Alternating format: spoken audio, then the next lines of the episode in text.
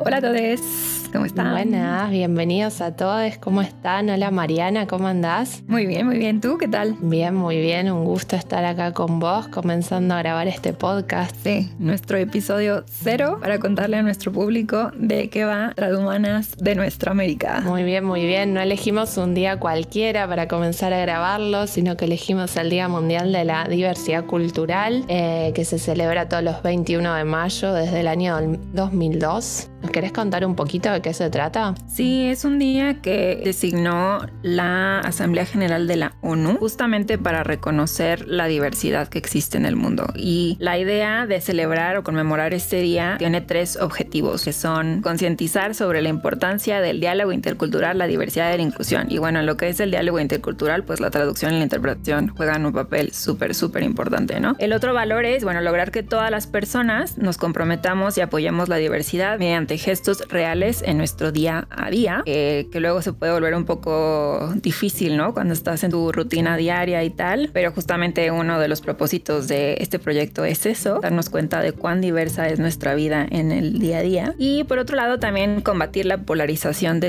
y los estereotipos para mejorar el entendimiento y la cooperación entre las gentes de diferentes culturas. También súper importante. Súper importante para nosotras, sobre todo como mujeres que bien sabemos de qué tratan los sesgos y los estereotipos. Otra cosa que me pareció muy interesante de este día en particular en este contexto en el que seguimos en pandemia em, es que la ONU resaltaba bastante la importancia eh, de apoyar ¿no? a todo, todo el sector cultural en este momento que es uno de los más golpeados por la pandemia, ¿no? por la complejidad de su actividad. Hay muchas cosas que no pueden eh, reemplazar en el formato digamos virtual al que muchas otras actividades mutaron. Así que está bueno también apoyar la diversidad desde ese lugar. Sí, claro. Ahora creo que la pandemia dejó muy en claro cuán importantes se han vuelto las tecnologías en la comunicación y pues en nuestro día a día, ¿no? Y también al mismo tiempo como que resaltó todas esas brechas para las personas que no tienen acceso a estas herramientas, pero que a lo mejor el que las tuvieran pues justamente abonaría a esta idea de diversidad, ¿no? Porque son otras perspectivas, son otras formas de ser y estar en el mundo. Pero sí, nos ayudó mucho a quienes sí pudimos como mutar, ¿no? A esta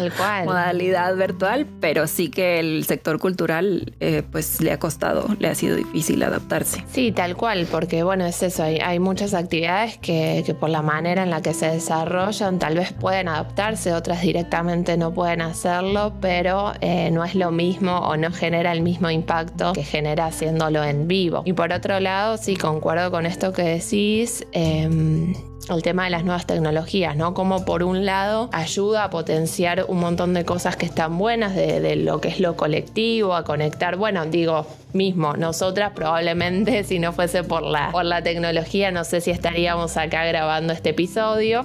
Eh, entonces bueno, tiene un montón de cosas positivas desde ese lugar, desde poder conectar con otras personas de otros lugares, desde visibilizar luchas que por ahí desde nuestros lugares desconocemos y de esta manera se convierten un poco en eh, luchas más bien globales, algo que me parece que a todos los movimientos feministas les da muchísima más fuerza, pero bueno, a la vez tiene toda la contracara de potenciar potenciar la desigualdad, porque mm, el, el acceso es totalmente desigual en todo el mundo, pero en América Latina es donde peor se ve esto, ¿no? Como la, la brecha es realmente muy grande y tal vez desde ciertos lugares de privilegio no, no lo vemos o no somos tan conscientes y creo que la pandemia también eh, puso eso sobre la mesa. Sí, tal cual, tal cual, 100%.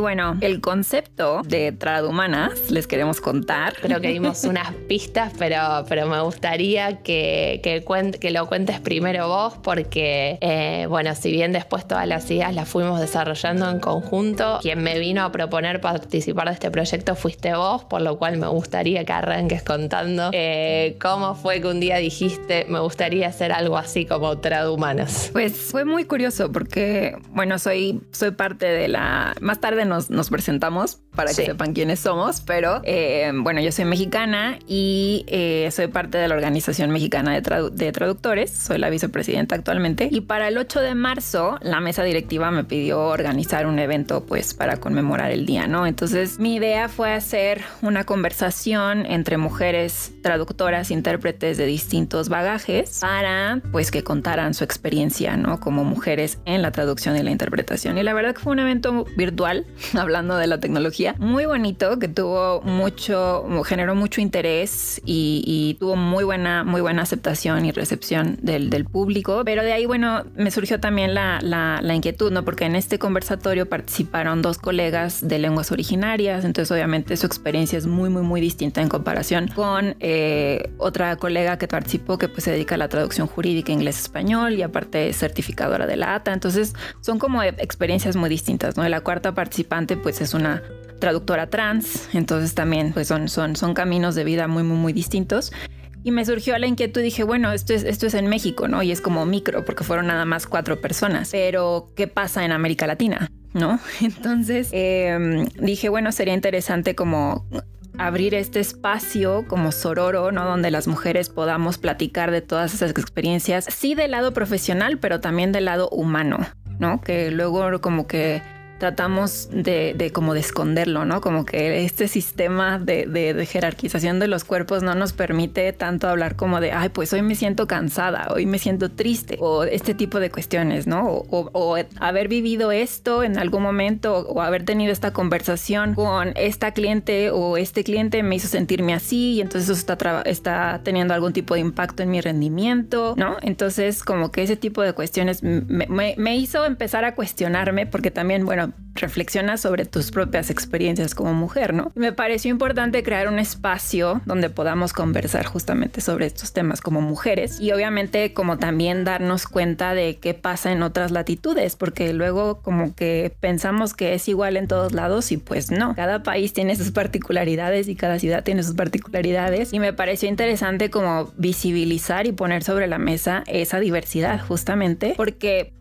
a lo mejor nuestras experiencias cotidianas son diversas, pero seguramente encontraremos denominadores comunes, ¿no? Y me imagino, estoy casi segura, que el tema de género será uno de ellos, ¿no? Esta, esta invisibilización, que de por sí también es algo que se exige de la traducción en sí como profesión, pero pues también el trato con clientes, ¿no? El trato con colegas, eh, toda esta parte como humana de la, de la profesión y que pues no es algo que se discuta en congresos o en foros o en conversatorios, ¿no? Entonces me surgió como esa idea de crear un espacio así sororo donde podamos entrevistar a colegas, traductoras, intérpretes de México hasta Argentina y dije, ¿con quién lo podría hacer? Entonces dije, ah, creo que contra Dufem, porque pues, ¿de qué es feminista? Es feminista, ¿no? Entonces, sí, me pareció que estábamos como en la misma sintonía y dije, bueno, sería interesante, ¿no? Como ir desde México hasta Argentina.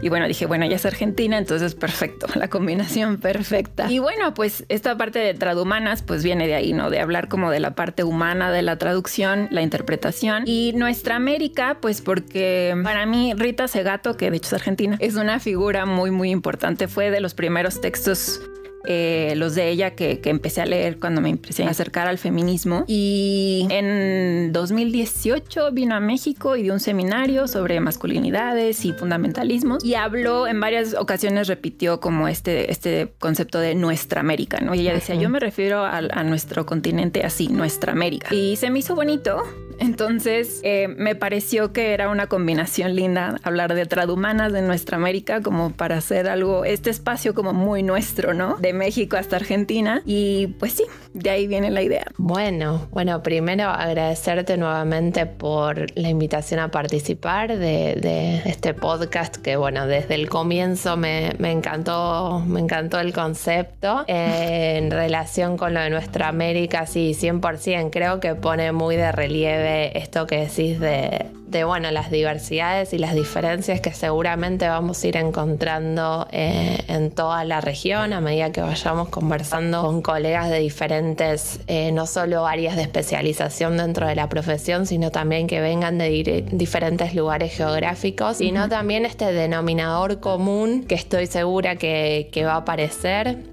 no solo eh, desde las cuestiones profesionales, de, desafíos que podamos encontrar, sino desde, desde una cuestión de género, ¿no? Y de diversidades, porque bueno, probablemente em, también entrevistemos personas que no, que no se autodefinan en, en, algún momento como mujeres y creo que eso también va a enriquecer bastante la discusión. Y bueno, esto que decís, ¿no? El tema de, de enfatizar o de hacer foco en la parte humana. Eh, de cada una de nosotras. Creo que es muy importante no solo porque no se discute demasiado ni, ni en congresos ni, ni en el ámbito académico, como bien decía Mariana, sino también porque a veces parece que cuanto menos mostremos eh, ese lado humano, más profesionales somos, ¿no? Como si exponer alguna de esas cuestiones nos haría menos profesionales o menos confiables, cuando en realidad, em, digamos, hace, hace a nuestra identidad y a nuestra manera de trabajar porque yo te muestro un aspecto más personal o más íntimo mío, eso no significa bajo ningún punto que la calidad de mi trabajo eh, va a ser diferente. Y creo que eso también tiene que ver con,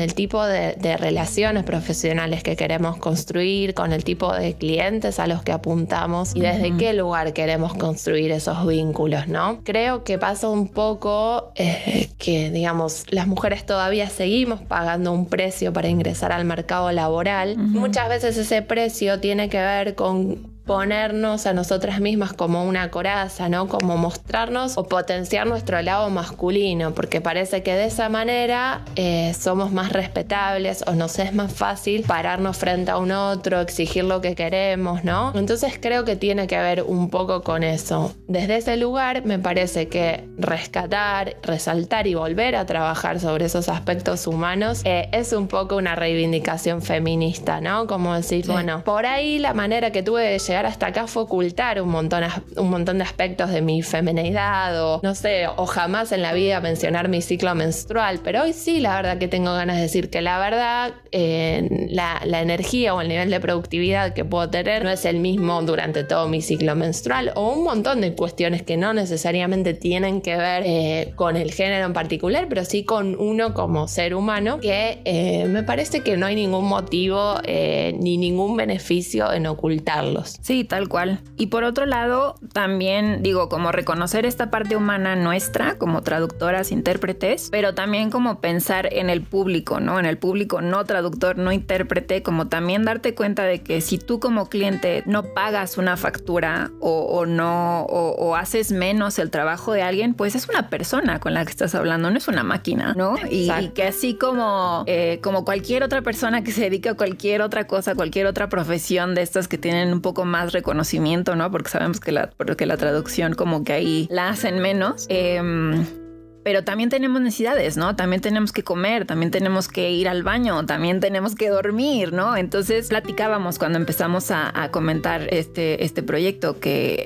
em, lo que hace em, Macarena en su, en su página de traducción y bienestar, ¿no? Cómo nos trata como de reeducar en el cuidado personal, en darte el tiempo de descansar, de desconectarte del trabajo, de caminar, de moverte. Y pues sí, creo que la mayoría de, quienes nos dedicamos a la traducción e interpretación estamos metidas en tengo que trabajar, ¿no? Y tengo que terminar y 10.000 palabras para mañana y como en este, en este ritmo de vida como todo el tiempo muy eh, acelerado, ¿no? Y, y, saltándonos nuestras comidas o no durmiendo bien o durmiéndonos tarde. Y pues tendríamos que humanizar también nosotras nuestro, pues nuestro cuerpo, ¿no? Nuestro ser y estar en el mundo de que necesitamos descansar, necesitamos estirarnos, ¿no? Porque seguramente, no creo que haya estudios, pero seguramente debe haber muchas traductoras y traductores que deben tener problemas, ¿sabes? No, del, del, este, el, tubo carpiano y todas estas cosas por todo el tiempo que, que estamos en la computadora. Entonces, y eso también fue algo que, no sé si te pasó, pero en la pandemia que pues básicamente te mueves de la sala a tu cuarto y a la cocina y de vuelta al escritorio, pues no tenemos como tampoco tanto hacia dónde movernos, ¿no? Y eso creo que, bueno, a mí en lo particular me empezó a afectar físicamente, o sea, de, sentir dolores corporales por la falta de movimiento, ¿no? Entonces, o sea, aunque, aunque para nosotras ya era como común, ¿no? Esto no es, no es algo fuera de lo de,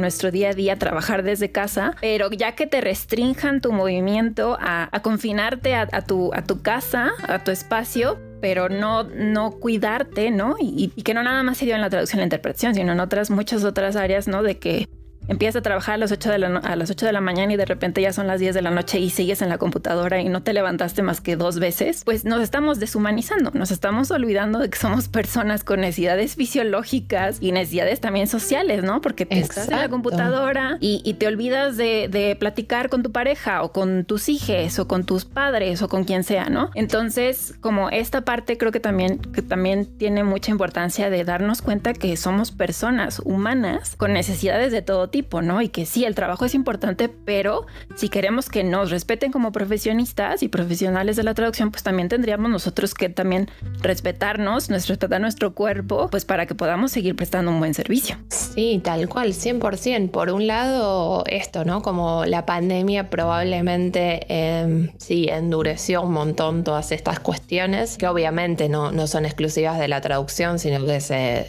se adaptan también a otras profesiones o a otros oficios. Pero me parece muy interesante este punto. Si nosotras mismas, si nosotras mismas no reivindicamos o no, no tratamos de poner un freno y decir, bueno, está bien, sí, la traducción que tengo que entrar para mañana es muy importante, pero también es importante que, no sé, salga a caminar 15 minutos o que me sienta a charlar con mi pareja 10 minutos y ir a estar chequeando a ver si me llegó un mail o lo que sea. Habla de cómo nos paramos también frente, frente a un otro y creo que tiene también eh, mucha relación con cómo eh, ayudar desde nuestro lugar a posicionar la profesión en un mejor lugar. Em, sigue pasando esto que, que, mencionas, que frente tal vez a profesiones tradicionales, la traducción aún sigue siendo un poco mirada de, de costado, eh, más encima con, con, con, todo el avance, digamos, de las tecnologías, de la traducción automática y demás, parece como que si bien siempre se miró de costado, ahora encima es como, bueno, y aparte van a desaparecer, así que no sé por qué se preocupan. Eh, bueno, entonces como que tenemos todo que bien sabemos que, no es así, ya en algún momento probablemente toquemos el tema, pero tenemos como todo ese contexto por ahí un poco adverso u hostil que nos rodea y parece que entramos a veces sin quererlo o sin realmente pararnos a reflexionar en una carrera, ¿no? Como de demostrar del otro lado, demostrar en el mercado, no, pero mira todo lo que puedo hacer, o sea, mira, o sea, valgo por esto. Y en esa carrera que se entiende a veces desde algunos lugares, eh, se deshumaniza un montón, no solo la profesión, sino cada una de nosotros. Por lo cual eso, este espacio de decir, bueno, para, paremos a pensar un poco, ¿qué, ¿qué, está pasando en nuestra vida además de la traducción? ¿Qué está pasando además del encargo de 5.000 palabras para mañana? ¿Qué está pasando? Y creo que en ese, en ese pararnos a pensar todo lo que sea, todo lo que sea eh, reunión, fuerza colectiva, siempre ayuda, ¿no? Y como que siempre da un contexto y te hace sentir habilitado. Em, está bueno eh, esto que mencionabas desde el perfil de Maca, de traducción y bienestar, porque me parece que es eso, es como un recordatorio diario. A veces me pasa que digo, estoy hace, estoy hace mil horas haciendo algo y de repente veo una publicación y digo, ah, bueno, para, capaz que me tengo que estirar. Em, y como que te cae, viste, ahí la, ficha, como decimos en Argentina. Y, y bueno, por eso digo, creo que esta, me parece que también la pandemia hizo un poco esto, ¿no? Como crear bastante red dentro de la traducción. Lo veo en este campo porque es el nuestro, pero eh, no sé, hasta hace unos años yo no recuerdo que hubiera tantos perfiles de redes sociales eh, mm. de traductores. Y creo que por un lado está bueno porque visibiliza un montón y muestra las diferentes aristas, ¿no? Y desde cuántos lugares distintos se puede ejercer la profesión. Eso me parece que está re bueno desde un lugar profesional. Y desde un lugar humano, me parece que es muy interesante esta creación de redes, porque a veces pasa que se vuelve una profesión un poco solitaria. Eh, digo, a veces pasa, porque no es que es la única posibilidad en el mundo de ejercer la traducción, es solo en tu casa con la computadora. No, mucha gente que trabaja de otras maneras, que, que se vincula de otras maneras, que trabaja en equipos, bueno, por lo cual no es que es la única posibilidad. Pero muchas veces o muchos de nosotros nos encontramos a veces en esa situación. Entonces creo que, mm, que esto de esta inversión de tiempo, y de energía en formar redes está muy buena para todos em, y todas y todes.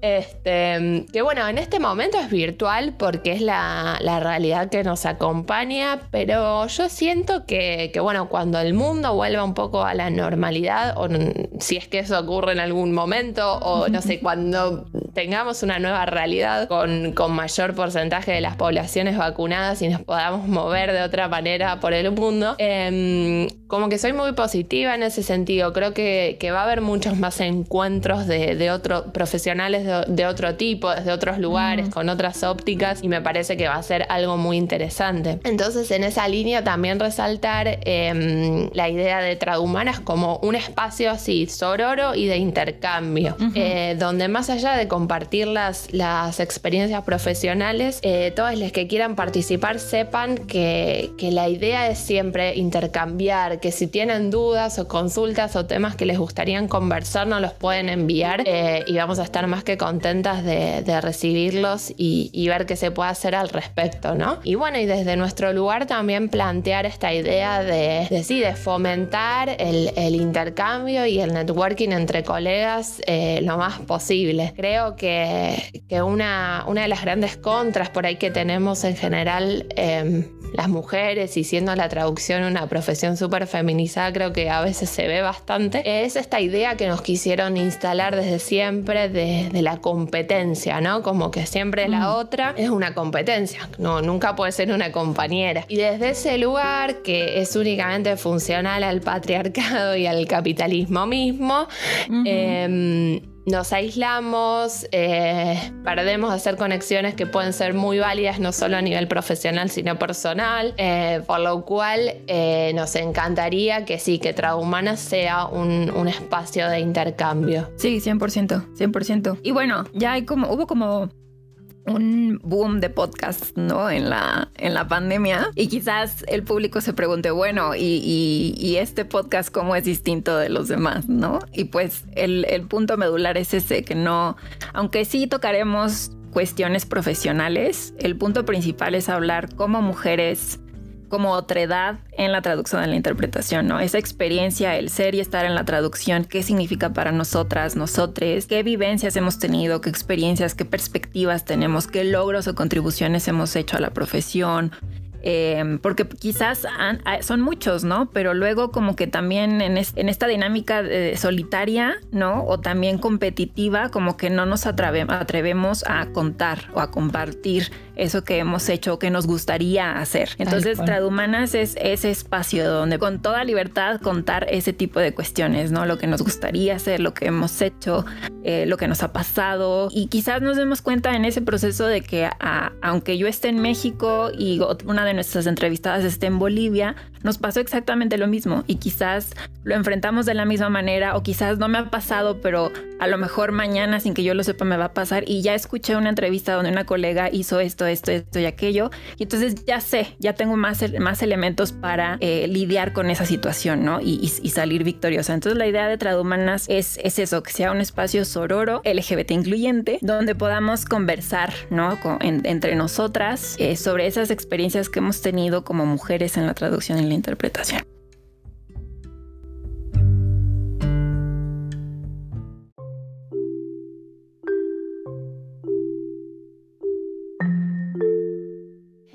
¿Querés contarles un poquito a todos los que estén del otro lado quién es Mariana? Bueno, yo soy, em, yo estudié lítica, porque siempre desde chiquita fue muy chistoso, fue, algo muy chistoso porque recuerdo que yo lloraba porque me llevaban a clases de francés. Literal hacía un berrinche, me agarraba de la, de la vida. Sí. Y también recuerdo que odiaba a un primo que le encantaba cambiarle el idioma a las caricaturas. Lo ponía en inglés porque como él, él es golfista, y entonces iba mucho de gira, ¿no? Entonces acá hablaba el inglés súper bien. Y entonces agarraba el control y le cambiaba las caricaturas. Y yo no entendía porque pues cuando estaba chiquilla, pues la verdad es que no, no le, no le, no, no le metía tanto empeño a las, a las lenguas. Entonces, pues yo como que odiaba el inglés, el francés y tal, pero no sé en qué momento, o sea, como que los odiaba, pero me acuerdo que de las veces que mis papás eh, nos llevaron de vacaciones, eh, de esas veces que entras al elevador y entran eh, como gente de otros países y están hablando en su idioma y yo me quedaba así como fascinada escuchándolo. No entendía, obviamente, pero como que me fascinaba escuchar otros, otros sonidos, ¿no? Y entonces, ya cuando llegó el momento como de escoger carrera, no sabía bien qué estudiar porque yo quise ser cine, o sea, quise estudiar cine, quise estudiar antropología, quise estudiar arqueología, un montón de cosas. ya cuando llegó el momento de la verdad, no sabía qué hacer Entonces hice un examen vocacional y me salió lingüística o música. Entonces buscando universidad y tal, pues encontré la uni donde estudié al final y me encantó el programa. Entonces soy lingüista, pero no soy lingüista descriptiva, o sea, más bien como de la parte sociocultural, ¿no? Y me fascinó, la verdad es que me fascinó desde siempre, o sea, como me, me, apasiona todo el tema de las lenguas, de las culturas, del intercambio cultural. Em, en mi primera clase que fue de lingüística, introducción a lingüística aplicada, eh, hablamos de lingüística forense, entonces esa área también me llamó muchísimo la atención. Y pues después, por azares del destino, eh, pues tuve que empezar a estudiar como las cuestiones de género para entender cómo cosas que, que, te pasan, ¿no? Como mujer, como estudiante. Y ahí pues me empecé a, meter al feminismo. La verdad es que antes de 2016 yo no me consideraba feminista, eh, ni sabía lo que era el feminismo ni nada, pero pues la vida me obligó como a, a, reeducarme, porque eso ha sido el proceso de, de deconstrucción, a reeducarme. Y de alguna manera encontré como en el lenguaje incluyente y su estudio, su análisis, como tratar de explicárselo a otras personas, que también he de decir que en un principio yo me declaré como en contra. O sea, recuerdo perfecto que cuando los memes empezaban a hacer como una onda en Facebook, encontré uno que no lo he vuelto a ver, pero lo quiero, lo quiero encontrar. Eh, no recuerdo bien qué decía, pero me acuerdo sí o sí que tenía las palabras lenguaja y cuerpa, ¿no? Y yo eh, todavía tenía un monstruo prescriptivo dentro de mí. Entonces vi eso y fue como de, ¡ah, qué horror! Eso no es posible. Y lo había compartido una, una colega de chelista, porque también estudié música. Em, lo compartió ella así como de, ¡ay, sí, está, la lengua está cambiando muy bonito, ¿no? Y yo, no, eso nunca va a pasar, qué horror, eso es antinatural y no sé qué. Eh, ahorita estamos en un momento donde ya he dado no sé cuántos talleres de lenguaje incluyente. Obviamente a favor.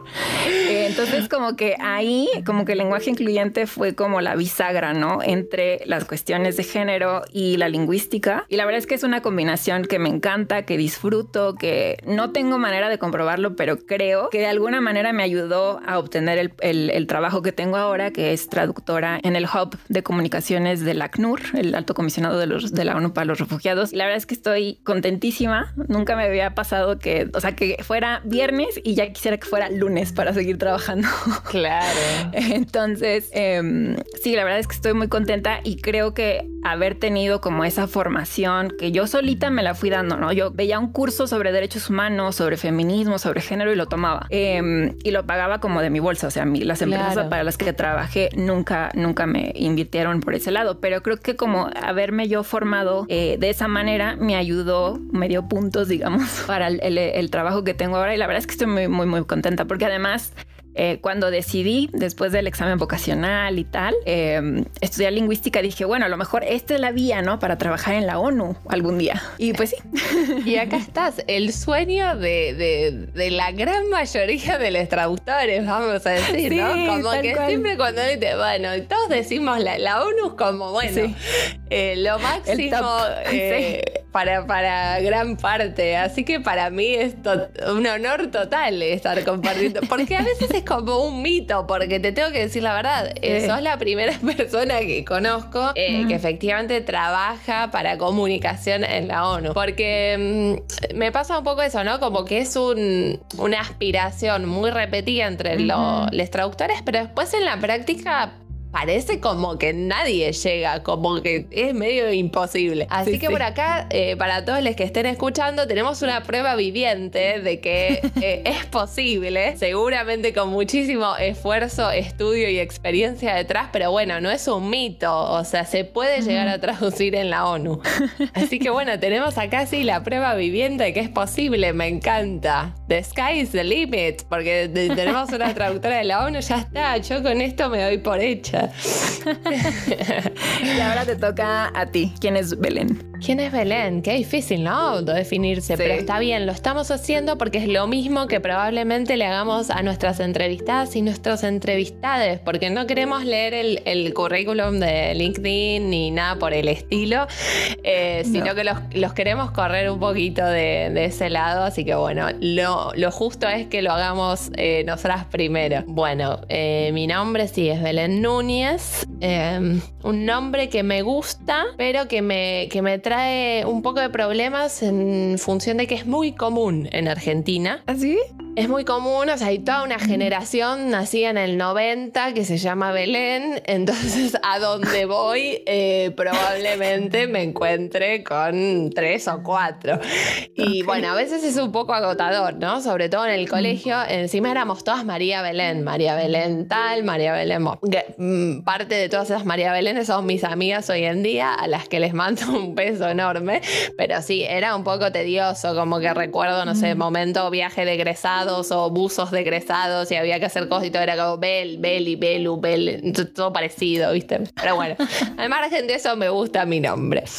Em, haciendo un breve resumen, digamos, académico, sí, soy traductora pública de inglés, em, algo que me encanta, eh, que cuando me preguntan por ahí cómo llegué ahí, eh, no sé, siento que es desde siempre. Me, cuesta como a veces encontrar eh, el punto de inicio, pero sí, creo que un poco parecido a lo que decías vos, ¿no? Como estudiaba inglés desde chica, digamos, además de la escuela, iba así como a inglés aparte, me gustaba mucho, pero recuerdo esto, ¿no? Como mucha fascinación con todo lo que fuera em, así en otro idioma, no sé, me resultaba como siempre muy impactante, ¿no? O sea, cuando veías, no sé, un libro, una película o viajabas a algún lugar y ver esto, ¿no? De que había todo un, un, país entero hablando de otra manera, relacionándose de otra manera, como que siempre me resultó muy impactante. Y bueno, cuando empecé a crecer un poco y vi que había, eh, había personas que tenían un rol, digamos, en esa comunicación, me, me resultó de entrada muy interesante. Pero cuando se acercó un poco más el momento de elegir, eh, me pasaba que también me gustaba mucho el derecho y la abogacía. Entonces era como, bueno, sí, esto me gusta, pero sí, pero no. Bueno, hasta que alguien, eh, una, profesora del Instituto de Inglés donde estudiaba, me comentó que, existía la traducción pública, ¿no? Eh, la traducción asociada a todo esto, a lo jurídico, que se estudia en la Facultad de Derecho, que compartía 13 materias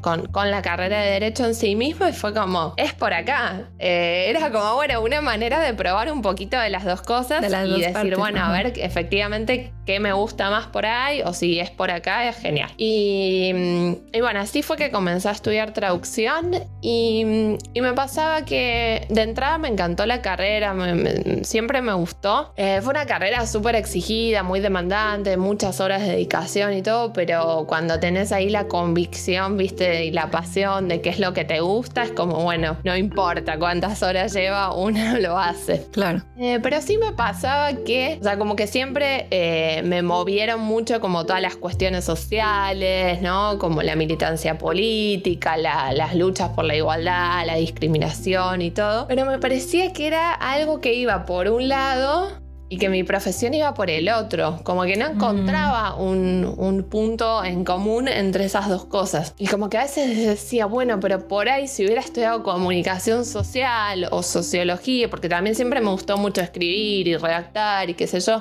era como, bueno, tal vez por ahí era más por ahí el inglés como hobby, pero a veces decía, no, pero a mí me gusta hacer esto. Bueno, entonces era como medio un conflicto y decía, bueno, capaz que tengo que mantener la profesión por un lado y las convicciones por el otro.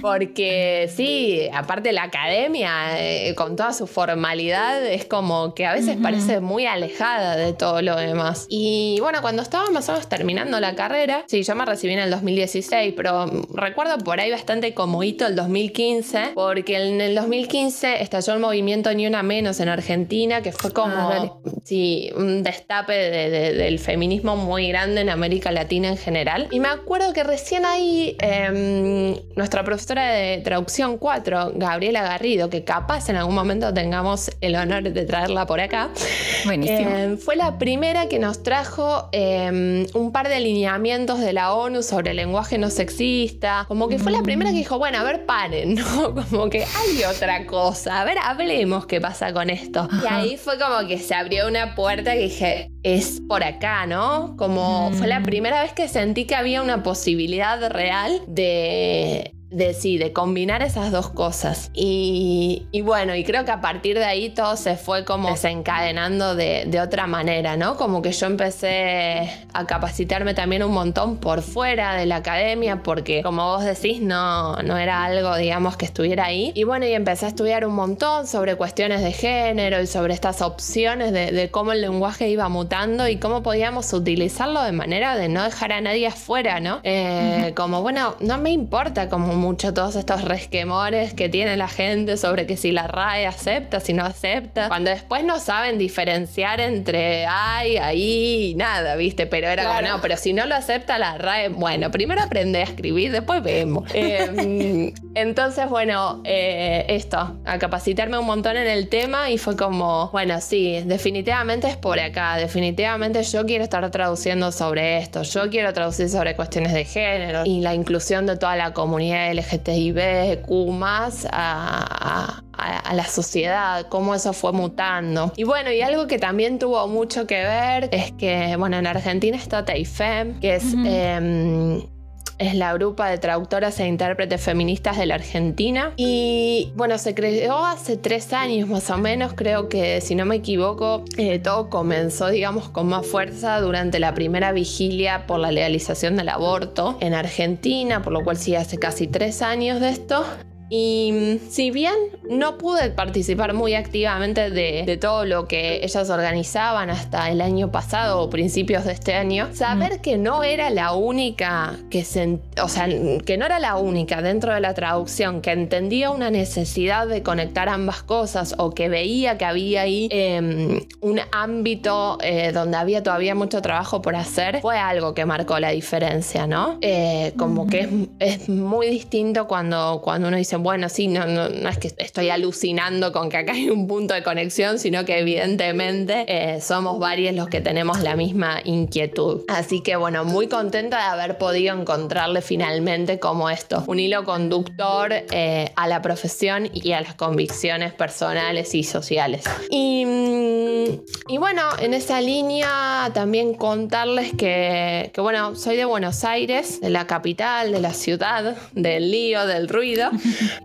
pero no, nunca me sentí muy, muy identificada con todo eso, ¿no? Como que siempre eh, el deseo por ahí de estar eh, en ambientes más tranquilos o más en contacto con la naturaleza.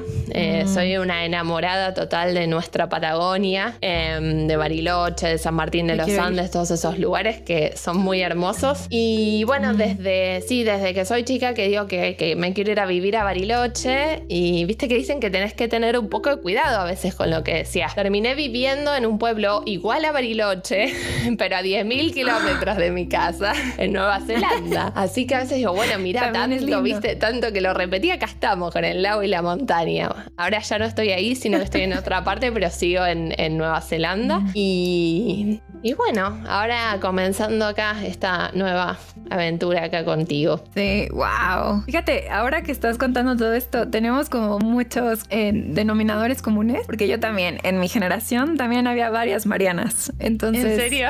sí, optamos por referirnos al apellido. Entonces, de hecho, mi apellido mm, es, como extraño. No sabemos bien de dónde viene. Y siempre, siempre meten aprietos a más de una persona porque es Fabila, pero como que ven Ávila y entonces en automático dicen Fábila en mm, alguna ocasión alguien me dijo Fabiola y yo no, no es eso. No, claro que no. y, una maestra de, música, de coro que quiero mucho, es una muy, muy, muy querida amiga, eh, me puso Fabilita y así me conocen en, la universidad los, las colegas de la, de, la, de la carrera de música, Fabilita. Y el otro común denominador es que yo también nací en la capital, mi familia es de Durango, está pues al norte, a mil kilómetros de acá. Es un lugar mucho más tranquilo, la, la capital de Durango es muy pequeña pero tiene muchas montañas y ríos y, así. Entonces sí, ahorita vivo en Ciudad de México, que es donde nací, pero no me gusta. No, no es, una experiencia que disfrute, honestamente. Eh, entonces ahora que mencionas esto de que, de que no te sentías muy capitalina, pues yo tampoco. Bueno, siempre estamos a tiempo de movernos. No sé si por ahí justo este año, pero podés tener ahí el, el proyecto eh, para moverte a algún otro lado. Ah, y el otro tema que también dije, wow, tenemos muchas más conexiones de las que hubiera imaginado, es mi mamá es abogada. Entonces, mucha gente me dijo, ¿por qué no estudias derecho? Cuando estaba como en este proceso de que quiero estudiar. Pero por el ritmo de trabajo que yo veía que tenía, yo decía, ay, no, qué horror. O sea, no dormía y cosas así. Entonces dije, ay, no, no, qué horrible ser abogada. Pero ahora que mencionas como ese interés que tenías en el, en el derecho y en la lengua, pues la verdad es que está algo que también yo, yo tenía y que también me llevó como a estudiar pues todo lo que he estado estudiando, pero me llamó mucho la atención como conforme lo ibas platicando. Entonces, pues sí, lo quería comentar porque estaba como probando el punto de por qué Tradumanas ¿Viste? es, sí, es un espacio necesario. 100%, es que estoy segura que esto nos va a ir sucediendo, eh, sí, a medida que avancen los episodios, esto como que probablemente vamos a encontrar un montón de, sí, de puntos, no solo entre nosotras, sino con las, las entrevistadas también. Eh, de decir, uy, bueno, por ahí en esto donde, donde me creí que estaba sola o donde creí que era un bicho raro, eh, había otra persona que le pasaba lo mismo, ¿no? O alguien que ya pasó por esto y que tiene algo para decirme que me puede ayudar. Así que creo que, que sí, que eso está buenísimo. Sí, y es interesante que aunque, aunque te hayas ido a 10.000 kilómetros, pero sigues estando en el sur, ¿no? Entonces... Sí, también... o sea, mi corazón es del sur global. Yo lo, lo, terminé de comprobar acá. De hecho, em, estoy ahora haciendo, comencé este año una maestría en género, sociedad y políticas públicas, porque si siempre se puede ser un poquito más nerd en esta vida. Y mm, estoy estudiando, después de haber averiguado en un montón de, universidades y opciones diferentes, la estoy haciendo en Flaxo, que es la Facultad de Ciencias Latinoamericana de Ciencias Sociales, por lo cual el enfoque de Flaxo obviamente eh, está centrado en toda la, problemática de género y políticas públicas, muy situado en Latinoamérica. Y, y sí, es desde donde a mí, obviamente, a uno le conmueven las cosas de todo el mundo, ¿no? Porque no, no, no es que decís, ah, no, bueno, si es europeo no me interesa. No, pero creo que hay algo de la identificación y del entender que realmente la, o sea, el punto de partida de cualquier conflicto en, en América Latina es muy distinto al de otros lugares. Y, y creo que hay una urgencia que, que, que tiene América Latina que, que en, otros lugares por lo menos no, no, me toca, digamos así, tan de cerca, eh, por lo cual sí, aunque circunstancialmente eh, esté aquí, el corazón está siempre en el sur global. Eh, bueno, eso es algo que, también hay que mencionar, ¿no? Que este espacio nace y es para el sur global. ¿no? Exacto.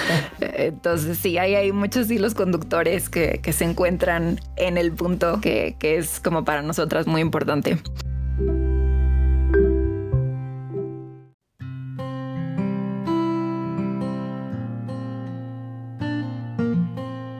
Bueno, ya para concluir, pues invitar al público a que nos escuche todos los días 25 de cada mes, que es el día naranja, para generar conciencia sobre eh, la necesidad de erradicar la violencia contra las mujeres. Eh, nos pueden contactar a tradumanas.podcast.gmail.com.